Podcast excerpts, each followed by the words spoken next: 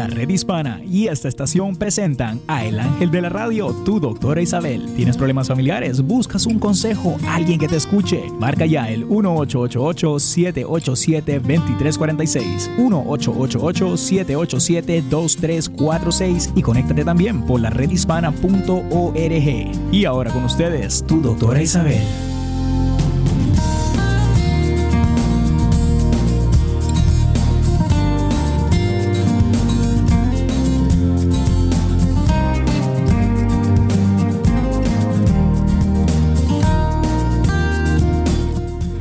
Hola queridos amigos, aquí tienen a su doctora Isabel.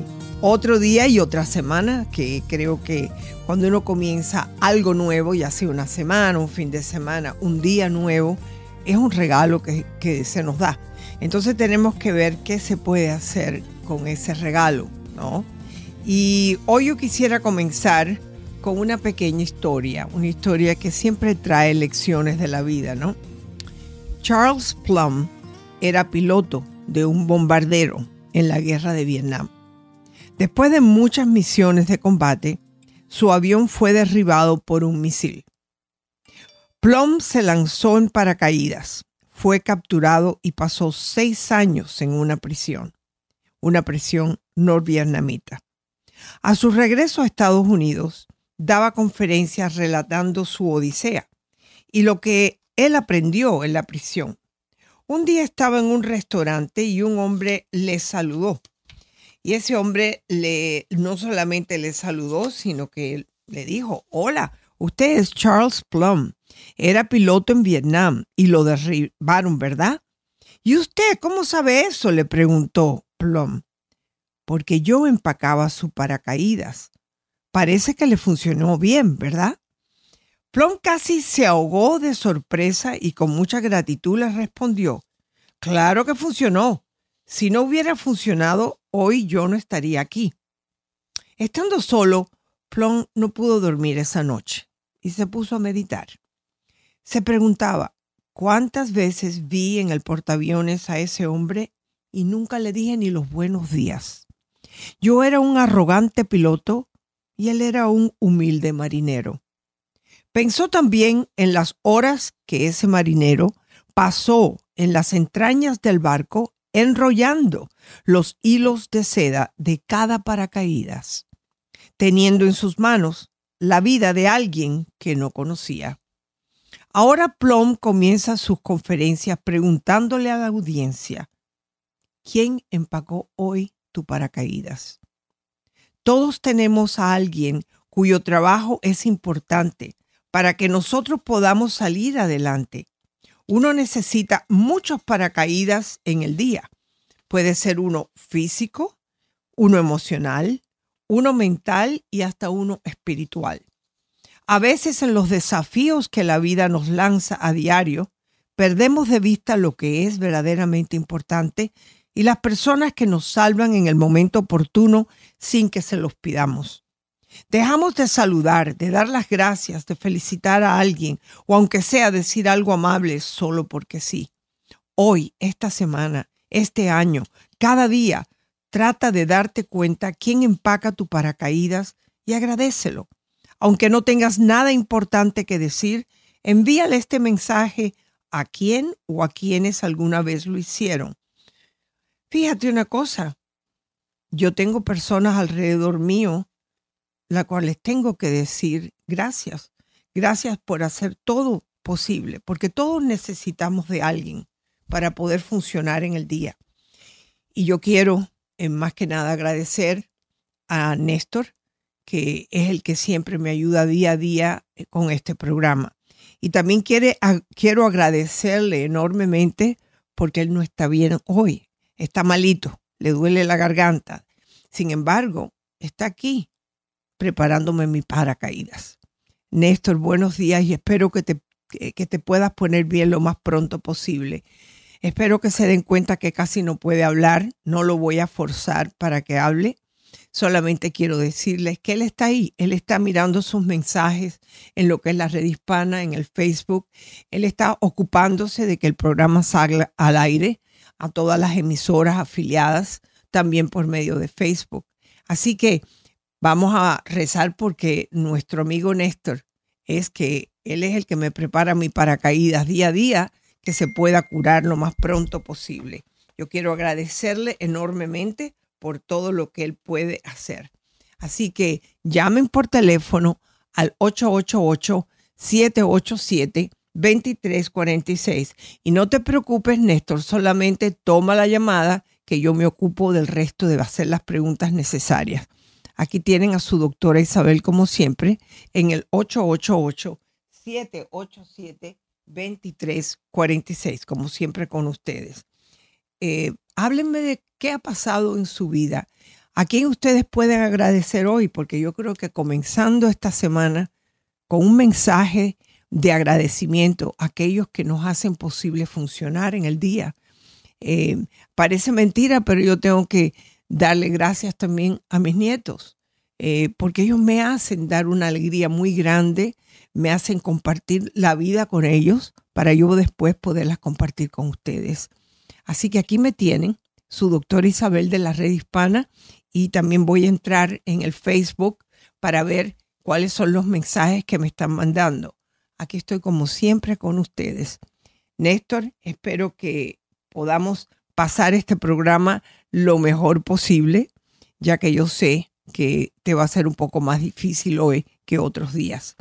Así que entre todas las cosas que este fin de semana he podido hacer, es el agradecer a dos amistades mías, una que vino de Nueva York y otra que está siempre en Miami, que siempre me da una manito con cosas que son importantes para mí. Así que yo le agradezco a Ana María que vino desde Nueva York, de New Jersey, a hablarme de tantas cosas que pasan por allá, porque yo me mantengo siempre informada por todos ustedes, pero también por mis amistades que tengo localizadas en todas partes del mundo. Quiero agradecer también a Lourdes, que es la que me mantiene al tanto de cómo hacer las cosas. Hoy en día, su doctor Isabel eh, se está ocupando de lo que son es el income tax mío, porque este año hubo un problema con la persona que siempre me lo hace y yo he tenido que revisar todos los papeles. Recuérdense que el día es hoy, creo. Si hoy estamos a hoy estamos a 16, o sea que creo que nos permiten hasta mañana, pero el que no haya hecho el income por favor que lo haga. Y he entendido una cosa, que cuando uno tiene otras personas por las cuales tú confías en ellas, de hacer cosas tan importantes como son los libros y el income tax, cuando esa persona por razones X no puede hacerlo o, se ha enfermado o no te ha dicho que, está atrasada, eh, uno tiene que estar siempre al tanto de tus gastos, de cuánto te estás gastando al mes, para poder entonces tener por lo menos un, tipo de, como dicen aquí, un budget, ¿no?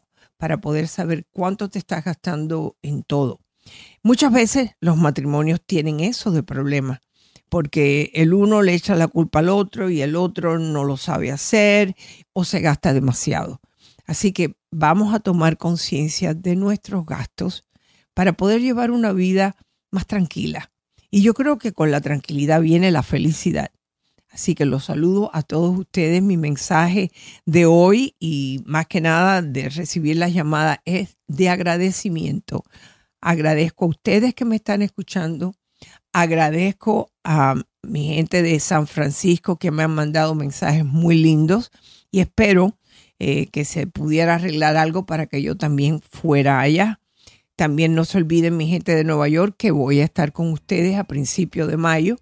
Así que la doctora Isabel va a estar en algunos lugares donde ustedes puedan venir a verme, hacerme sus preguntas, más que nada a compartir. ¿Ok? Así que aquí me tienen en el 888-787-2346. No dejen de escribirme también en info arroba doctoraisabel.net. Sigo recibiendo cartas. Es más, recibí una que trata sobre cómo se puede lograr que te perdonen, ¿no? Y este señor me escribió una carta que la voy a leer al aire y la contestaré con ustedes al aire. Así que llamen 888-787-2346.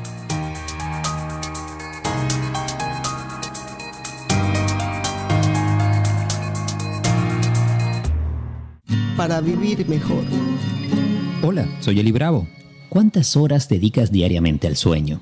Si perteneces al grupo de personas que duermen muy poco durante la noche, deberías intentar reprogramar tu reloj biológico. Un estudio reciente mostró que la privación del sueño puede aumentar los sentimientos de ansiedad. Por eso en inspirulina.com compartimos contigo algunos consejos para que descanses mejor. Por ejemplo, tomar un baño antes de dormir te ayuda a relajarte. Pero ¿sabes por qué? Esto se debe a que el agua alivia la tensión que tu cuerpo acumula durante el día y te permite dormir mejor. La meditación y la oración también mejoran tu descanso. Ambas actividades te permiten relajar el cerebro. Por último, si quieres dormir como nunca, no te olvides de abrazar a tu pareja. Los abrazos estimulan emociones que tienden a calmarnos. Pon estos consejos en práctica, descansa y disfruta.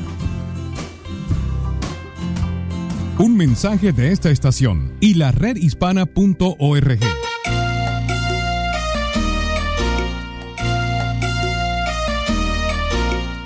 ¿Qué tal amigas y amigos? Soy José López Zamorano, de Bienvenidos a América.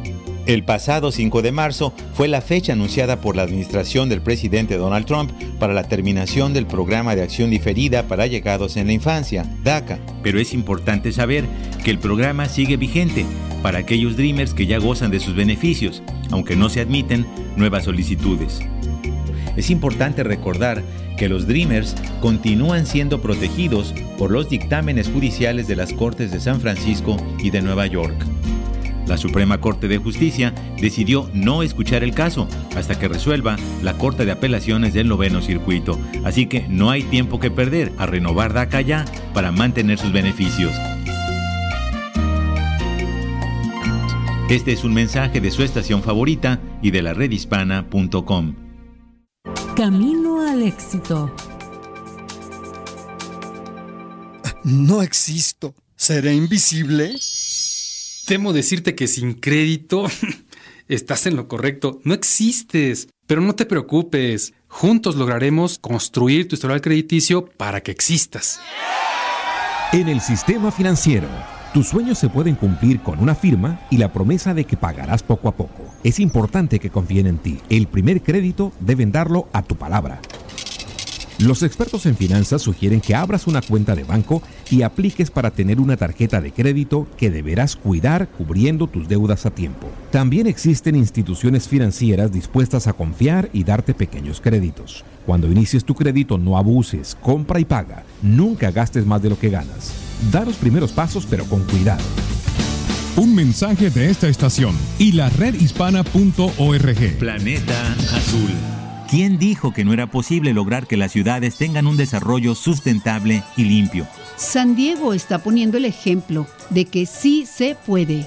Se convirtió en una de las más grandes ciudades del país en comprometerse a tener 100% de electricidad de fuentes limpias en toda la ciudad.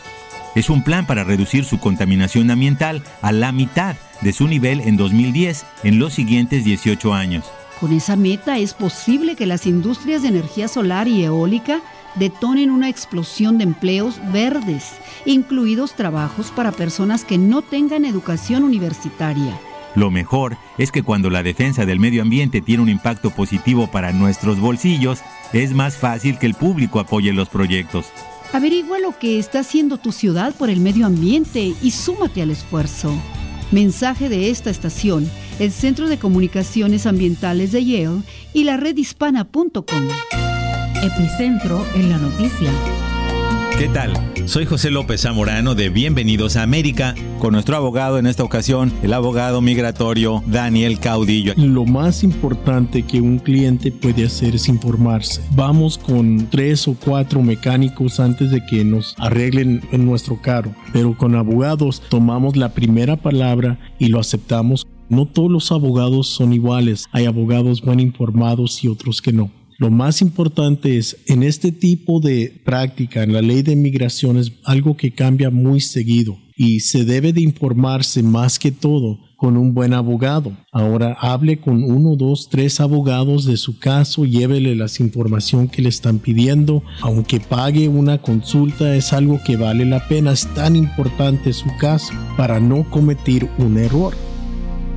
Un mensaje de esta estación y la redhispana.org.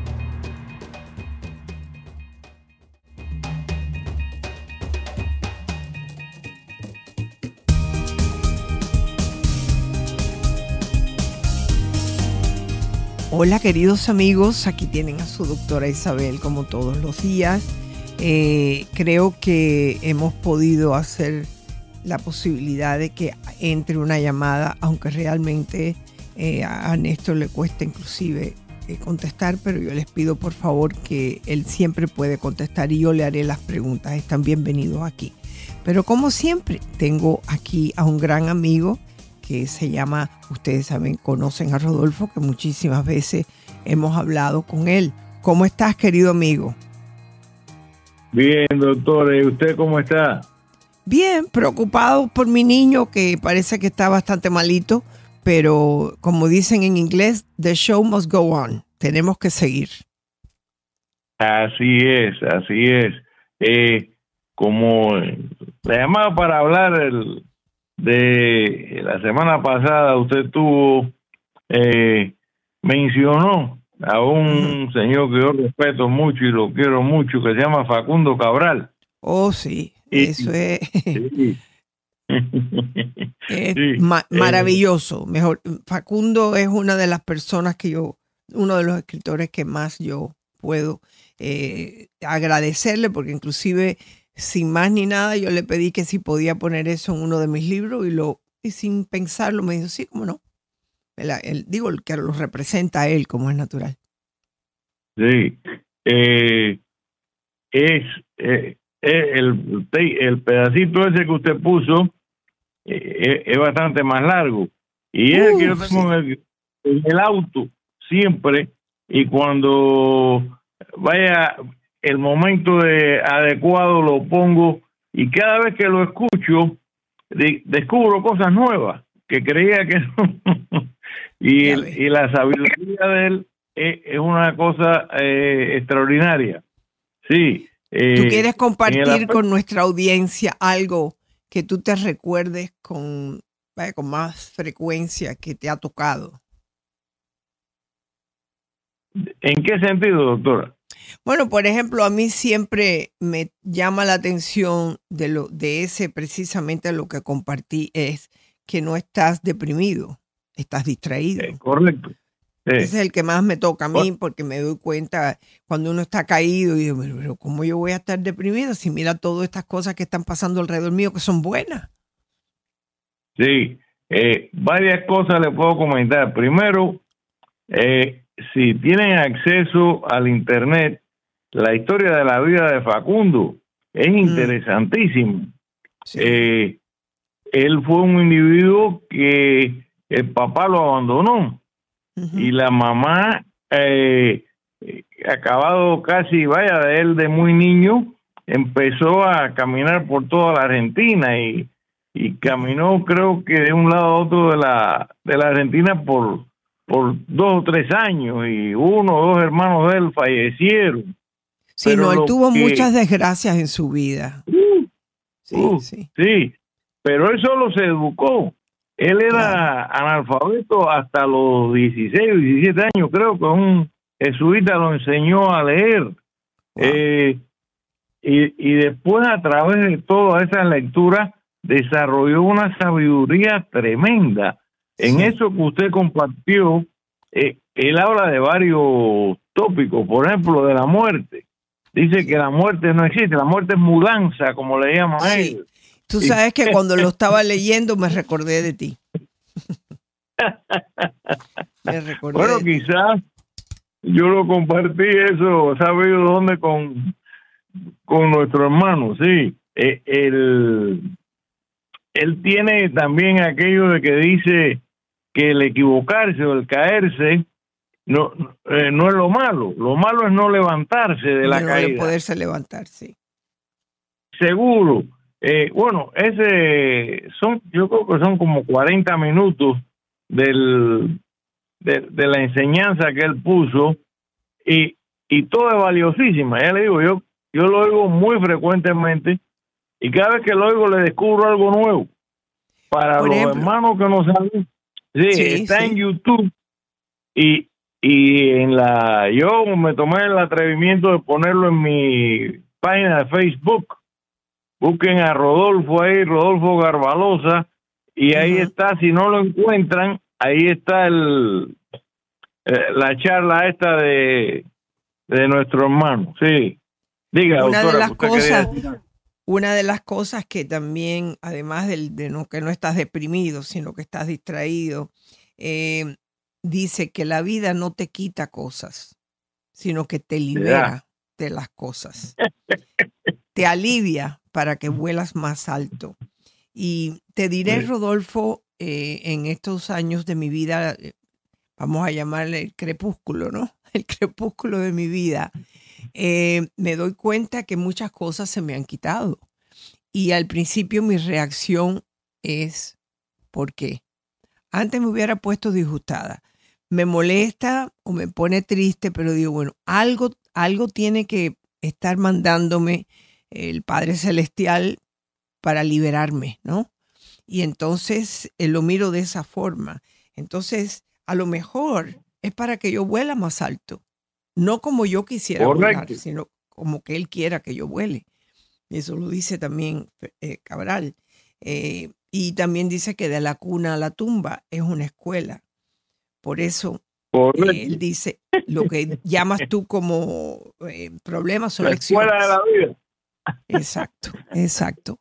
Así que te agradezco mucho que hayas hablado de esto, que, que sea para ti alguien que te guía, al igual que a mí, porque hay veces que tenemos que leer el mismo libro o escuchar a la persona que nos tocó y cada vez que lo escuches vas a ver una parte diferente. Por lo menos eso me sucede a mí. Y- Correcto. y sí. Así es.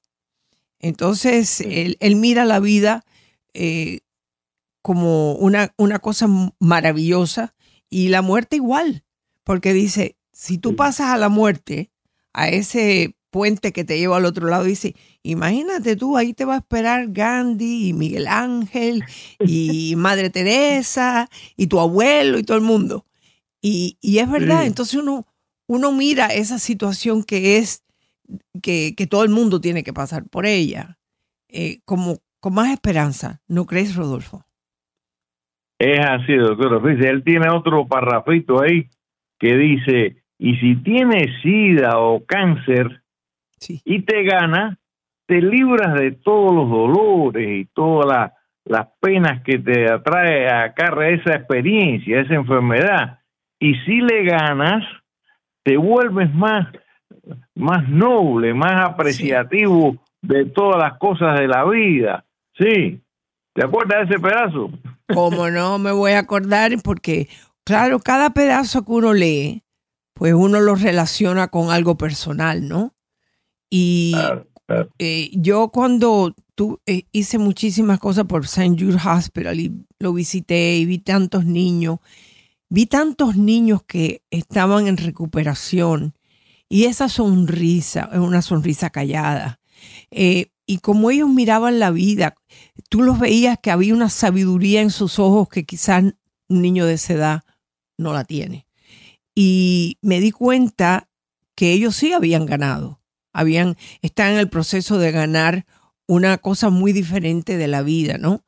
Yo tengo una gran amiga que fue una de las que compartí este fin de semana, que lleva 10 años con, eh, con cáncer, porque se le duerme un poquito, vuelve a salir, sale por un lado, sale por el otro, pero siempre tiene una sonrisa. Siempre. Lo más que le puede pasar es, por ejemplo, que ayer cuando llegó al almuerzo que teníamos con una amiga que llegó, me dijo, ahora me voy a, tomar, y yo, pero tú no tienes que tener cuidado con la comida así porque había estado malita. Me dice, ya yo me tomé una pastillita porque yo voy a comer. Eh, eh, Como que ella sabe cómo vivir su vida, aunque tiene cáncer. Así que, eh, eh, Rodolfo, tanto te agradezco que hayas llamado, que nos hables con la sabiduría que tú impartes y te agradezco mucho que seas mi amigo. Gracias por estar aquí con tu doctora Isabel y Néstor también te lo agradece. ¿Ok? Gracias.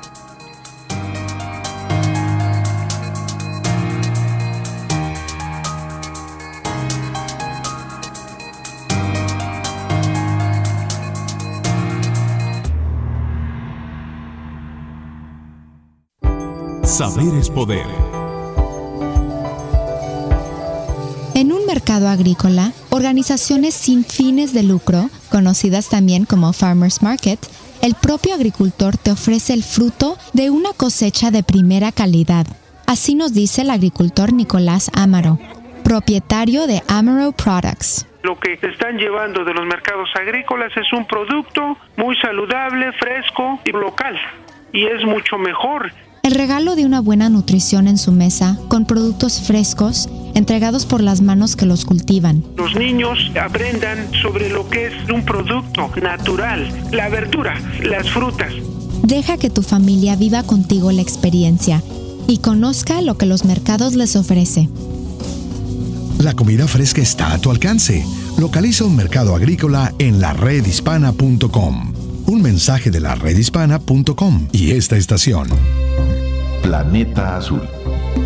La vida en el mar a través de cientos de años ha sido siempre objeto de estudios e interés. Gracias a esto podemos entender el mundo actual, tal como lo hace María Mutis, bióloga marina colombiana, que estudia el comportamiento de las tortugas marinas del Caribe. En Colombia empecé a trabajar con tortugas marinas hace ocho años. Empecé trabajando como voluntaria en grupos tortugueros y terminé trabajando como investigadora científica en un programa de levante de neonatos de tortuguitas de la especie careta careta. Los científicos consideran que solo se ha explorado un 5% de los mares. Es un trabajo bien interesante, me instruyó un montón sobre el cuidado y husbandry en general de las tortugas. En Colombia falta todavía un poco de medicina veterinaria en esa área específica de tortugas. Como María, tú también puedes estudiar biología marina y ayudar a conservar los mares. Un mensaje de esta estación y la redhispana.org. Saber es poder. ¿Prefieres los supermercados? Next in line. ¿O prefieres el calor humano de los mercados agrícolas? ¿Cómo está usted? Mire, acabadita de recoger de la cosecha. Que no se limite tu compra a una transacción financiera. Visita un mercado agrícola, conocido también como Farmers Market, organizaciones sin fines de lucro que les asegure una mejor salud y a un precio competitivo. Más que una compra, es toda una experiencia cultural y de aprendizaje que disfrutarán desde los abuelos hasta los más pequeños. En el mercado agrícola, el regreso está garantizado, porque el testimonio de una buena experiencia vale más que cualquier campaña de mercadeo. La comida fresca está a tu alcance. Localiza un mercado agrícola en la redhispana.com. Un mensaje de la redhispana.com y esta estación. Saber es poder.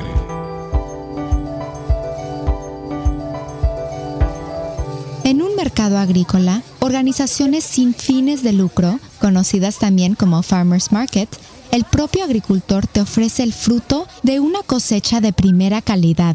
Así nos dice el agricultor Nicolás Amaro, propietario de Amaro Products. Lo que están llevando de los mercados agrícolas es un producto muy saludable, fresco y local. Y es mucho mejor el regalo de una buena nutrición en su mesa, con productos frescos, entregados por las manos que los cultivan. Los niños aprendan sobre lo que es un producto natural, la verdura, las frutas. Deja que tu familia viva contigo la experiencia y conozca lo que los mercados les ofrece. La comida fresca está a tu alcance. Localiza un mercado agrícola en la redhispana.com. Un mensaje de la redhispana.com y esta estación. Planeta Azul. Trato de integrarme, pero no es fácil cuando estás compuesto de insectos. Me llaman especies invasivas o plagas hambrientas. Qué feo, ¿no? Me duele oír eso pero a veces tengo que poner la otra mejilla, no la de las moscas, sino la de los escarabajos. Considérame un turista culinario, haciéndome camino a través del país, bocado a bocado, y lo hago gracias a la gente que me lleva a todas partes, entre las cosas que mueven y transportan. Estos árboles y cosechas son irresistibles. Plagas hambrientas. Pues claro que tengo hambre. Mira este banquete. Te invitaría a comer, pero la verdad es que no va a sobrar nada. Las plagas hambrientas son especies e insectos invasivos que amenazan con devorar nuestros árboles y cosechas. Es su responsabilidad. Detenga las plagas hambrientas. Visite plagashambrientas.com. Plagashambrientas.com. Un mensaje del USDA.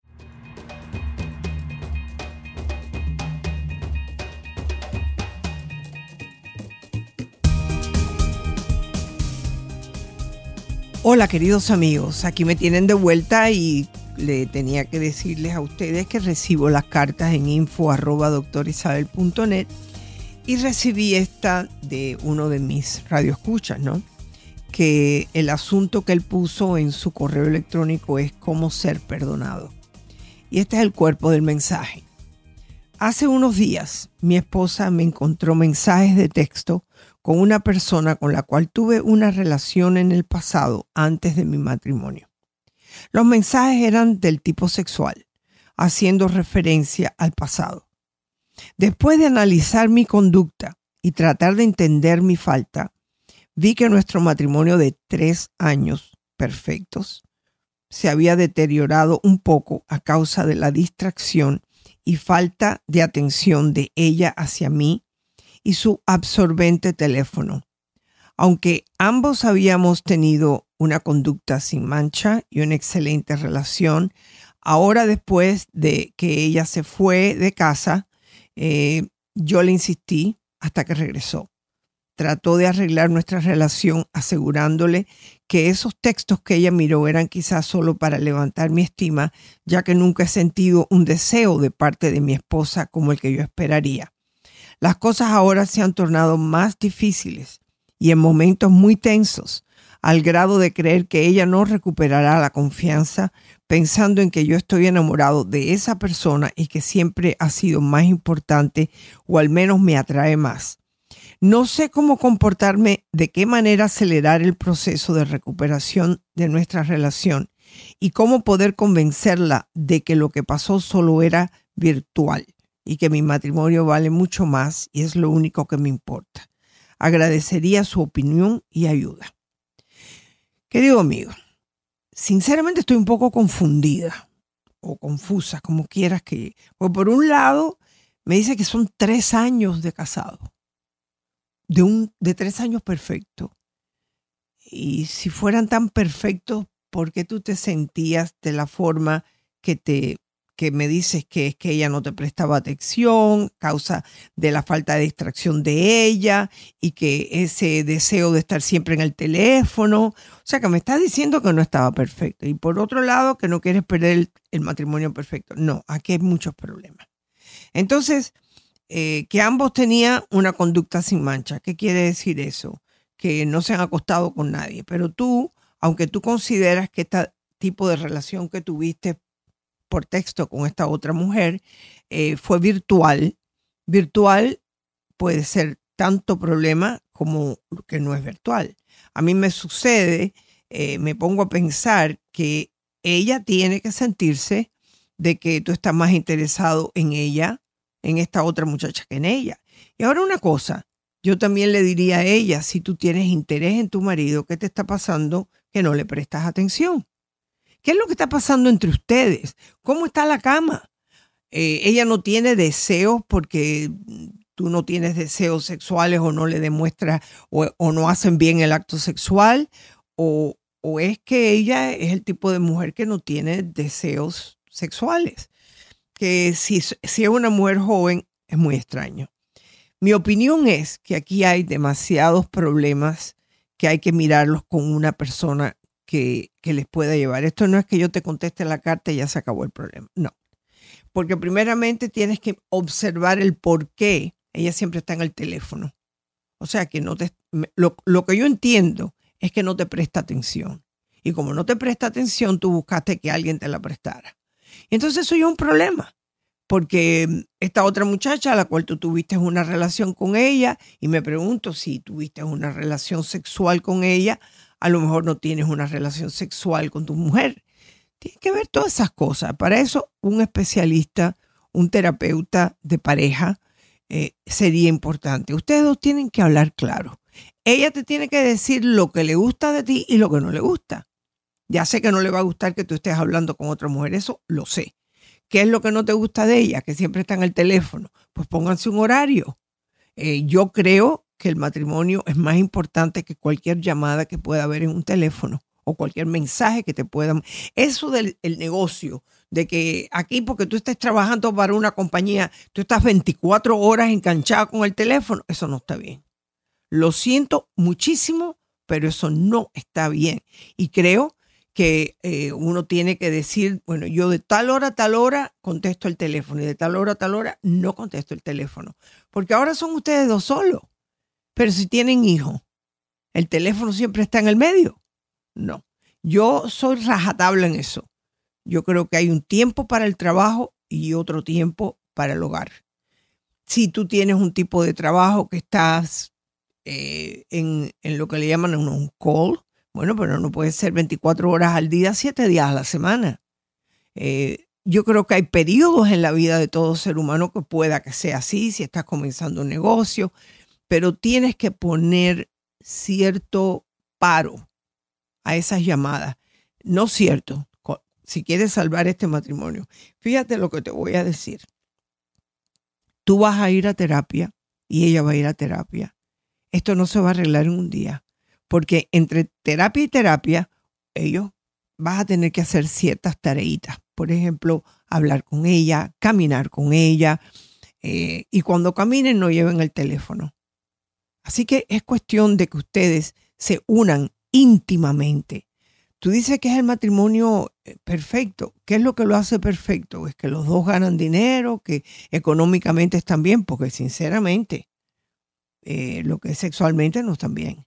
Y quizás esto es un llamado, un llamado para que ustedes realmente digan, bueno, esto es importante para mí y yo quiero salvar este matrimonio. Y si esa es la decisión, le tienen que poner el esfuerzo es de 100%, no de 35%, tanto ella como tú. Esas son las conversaciones que ustedes tienen que tener. Tienen que volver a los momentos en que ustedes se conocieron, que se querían, que, que el embullo de, de que se iban a casar, por qué quisieron casarse. Todas esas cosas que tienen sentido cuando uno toma la decisión de unirse con su pareja. Miren y recuerden las fotografías de los momentos alegres. Eh, yo creo que lo que tú estabas haciendo con esta muchacha que tenías antes es como si estuvieras llamando una de esas líneas de nueve algo para que alguien te esté hablando de sexo. Y, o sea, que me estás dando a entender que o no te están complaciendo o no sabes cómo hacerlo sin tener un teléfono, sin hacerlo por texto. Empieza a tratar de vivir el presente. El presente significa con tu mujer y decirle, yo quiero conectarme contigo. Vamos a tratarlo. Vamos, ponte un periodo de tiempo, seis, ocho meses. Escriban cada semana algo que quisieran trabajar. No pongas una lista larga porque eso es imposible. Tú, yo quisiera que tú me dieras media hora eh, caminando juntos, hablando, sin teléfono. Eso puede ser la primera semana. Y seguirlo, porque eso es importante. El poder tener esa conexión íntima con tu pareja es muy, pero muy, muy importante. Así que yo creo que el ir a buscar ayuda terapeuta, excelente. A lo mejor me dice, ah, de que sí puedas. ¿Ok?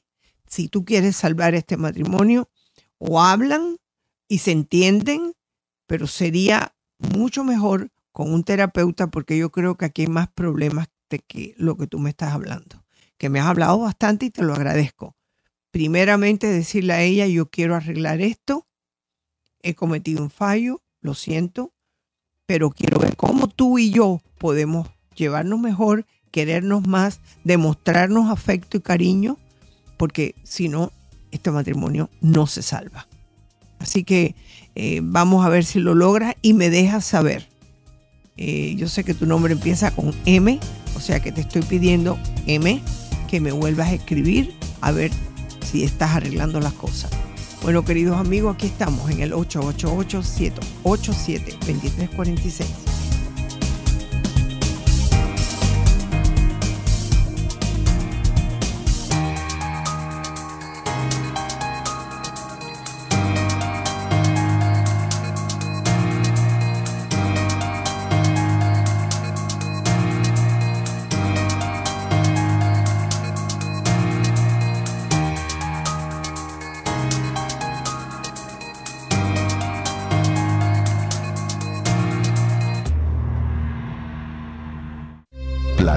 Azul. Cuando planto un árbol y lo veo crecer, vuelvo a nacer Yo cuido mi árbol en el patio de mi edificio. A mis amigas y a mí nos encanta regar los arbolitos del jardín. Me encanta descansar bajo la sombra de los árboles. En mi tiempo libre, ayudo a cuidar los árboles de mi colonia.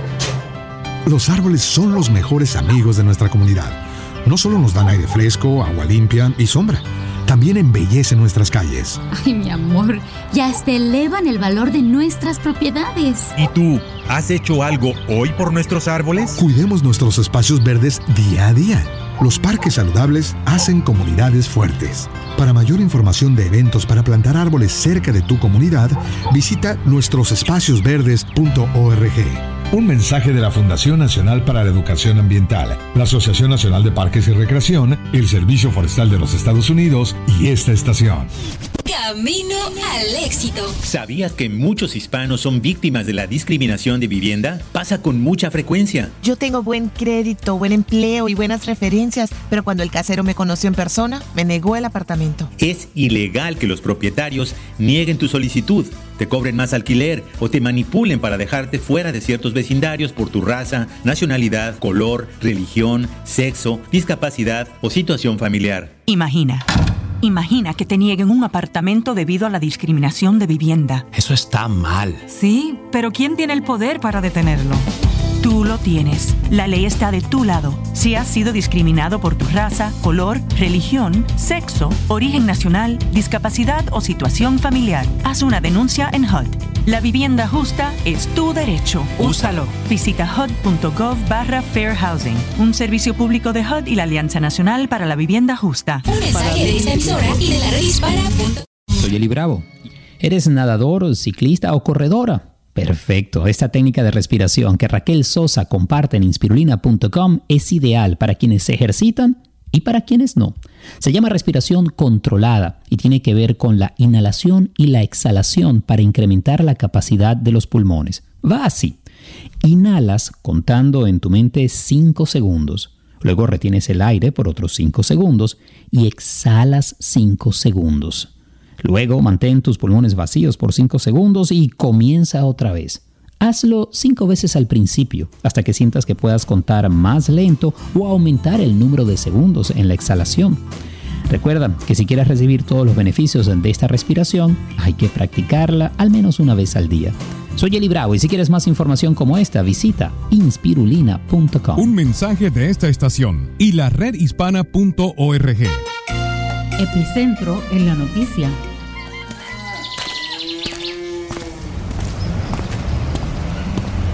No es fácil ser un inmigrante.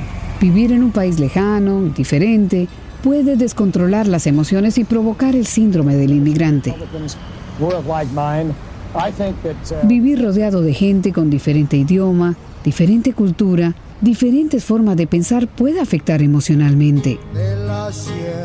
El extrañar a los seres queridos, añorar olores, paisajes y sonidos que nos han acompañado desde la niñez puede desarrollar una depresión. Si tú te sientes así, échale ganas, mantente ocupado para que te distraigas, marca tus metas y trabaja para cumplirlas. Encuentra amigos de tu mismo país.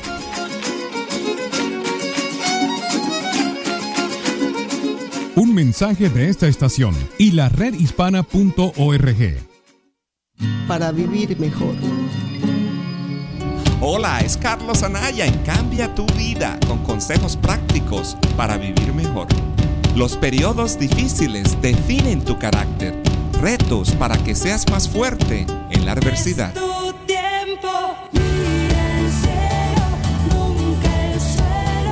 El universo siempre te abraza con el regalo del perdón y lucha por ti para que consigas la sabiduría y la prosperidad.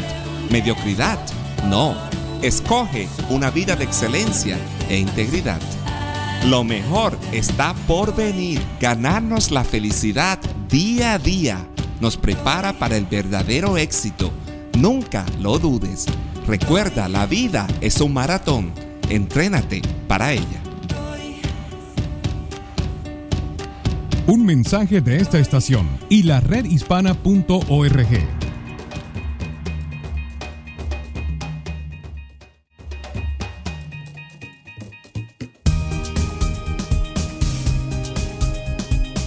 Bueno, queridos amigos, hemos tenido un día de, que no han entrado nada más que la llamada de Rodolfo, eh, pero también sé que Néstor está bastante con fiebre, así que para él le cuesta mucho trabajo el poder contestar el teléfono, inclusive hablar.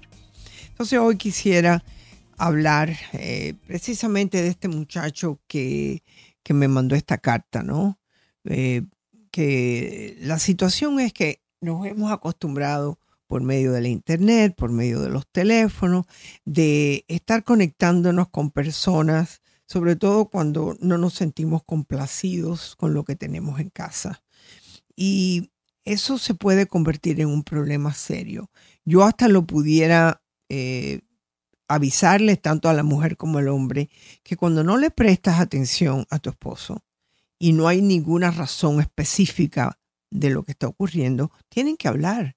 A lo mejor no te gusta tu marido, a lo mejor no, le te gusta cómo te hace el amor, eh, a lo mejor eh, tú no te sientes atraída hacia él. Esos son temas que tienen que hablar, porque en el caso de este muchacho hace tres años que están juntos. Imagínense si eso se complica con hijos que han venido, que pasan los años y, los dos están que no, no, no se sienten felices. Entonces, yo creo que hay que ser honesto y tener una comunicación abierta. Es que no tiene más nada que perder, porque ya ella se enteró y eso siempre ocurre. Alguien se entera y eso quiere decir que hablen la verdad, a ver qué pasa. No tienen mucho que perder. Otro tema que es importante de hablar es el abuso psicológico o emocional. Lo primero que le salta a la mente cuando pensamos en el maltrato a la mujer es el maltrato físico. Pero existe otro maltrato que muchas mujeres pueden llegar a experimentar, que es el maltrato psicológico o emocional. ¿Y qué cosa es? ¿Con qué frecuencia ocurre y cómo poderlo identificar? Y yo quiero hacer una parte en esto. Estamos viviendo un mundo donde la mujer también sabe abusar emocionalmente a su compañero. O sea que si digo mujer, entiéndase también hombre.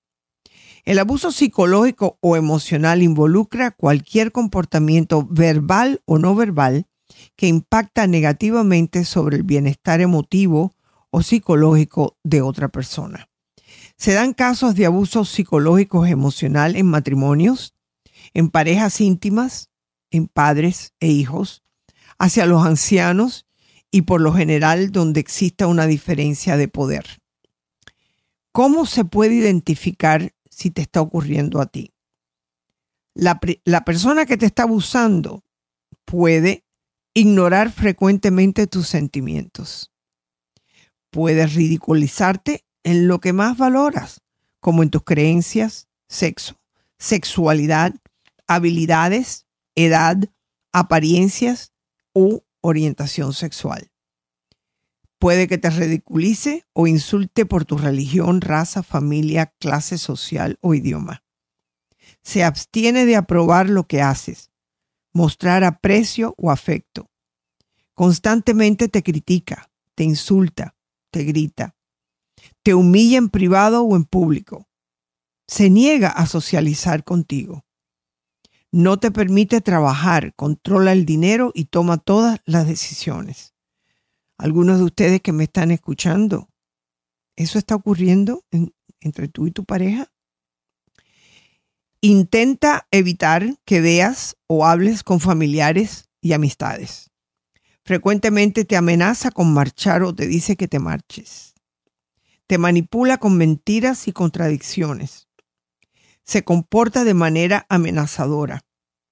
Utiliza expresiones faciales o posturas corporales para intimidarte. Te acusa de infidelidad. Utiliza un lenguaje sexualizado. Abusa verbal- verbalmente de los niños o a lo mejor si tienes mascotas en el hogar.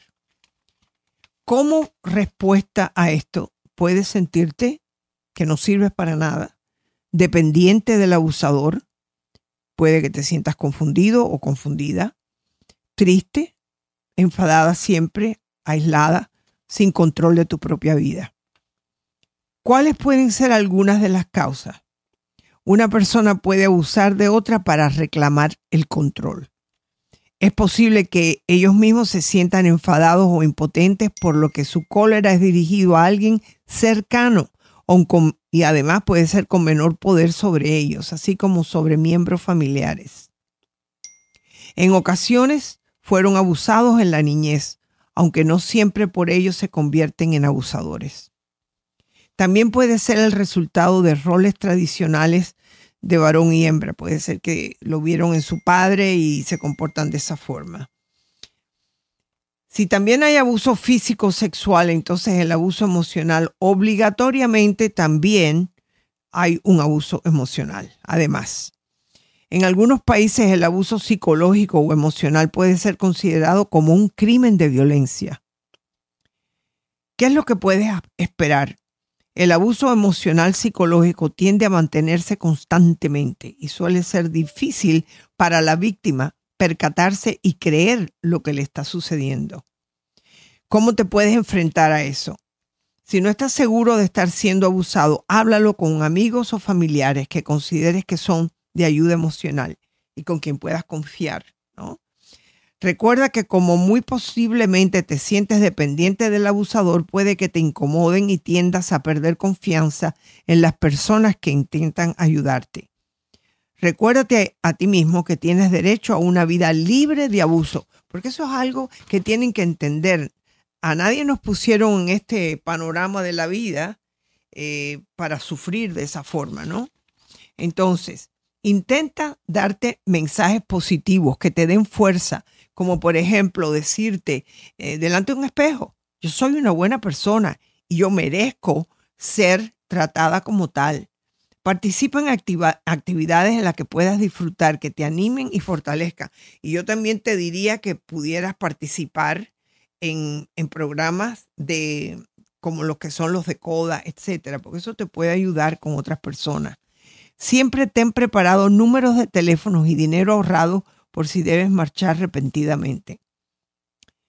Puedes necesitar ayuda si estás dudando de tu propio juicio o te preguntes, ¿estaré yo loca? Tienes miedo de tu pareja y expresas tus opiniones con menor frecuencia y menor libertad hasta que te callas, que no hablas más. Tienes miedo de los demás y tiendes a verlos con menor frecuencia. Te tomas tu tiempo para evaluar cuidadosamente los estados de ánimo de tu pareja antes de tratar el tema. Quiere decir que tienes miedo, que no sabes cómo hablarle porque le tienes miedo. Y eso es una señal de que está siendo abusado, ¿no? Eh, tienes que tener mucho cuidado cuando estás con otra gente y tiendes a, a estar hipervigilante durante su presencia. Pides permiso para gastar dinero, tomar clases o para salir con amigos. Has perdido la confianza en tus habilidades. Te vuelves inclusive depresiva te sientes atrapada e impotente. Descubres que tus hijos están siendo negativamente afectados por el abuso. Por ejemplo, se están volviendo como agresivos, tienen pesadillas. No se olviden que cuando se está sufriendo de abuso, cuando uno está sufriendo de un abuso en un hogar, todos los que viven en ese hogar están sintiendo tu abuso. Inclusive les está afectando el abuso. Así que Analiza tu situación, piénsalo claramente para saber si es hora que comienza por ir a buscar ayuda. Puedes ir a los grupos de coda, no te cuesta nada. Le dices, mira, yo necesito hacer esto porque no me siento bien. Y punto. Y si tienes que decirle, lo voy a hacer, lo voy a hacer, punto. Tienes que comenzar a tomar tu posición de ser humano libre, porque eres un hombre, eres libre.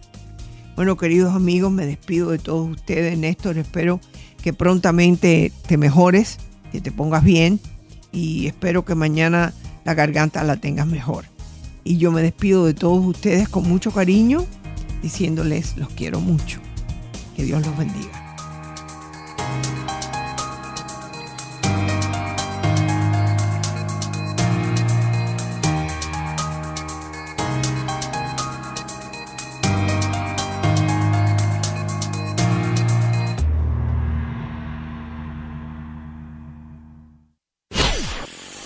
Hola, soy tu doctora Isabel. Si te gusta mi programa en iTunes, suscríbete, dale puntuación y haz tus comentarios en iTunes. Espero leer tus comentarios. Hasta la próxima.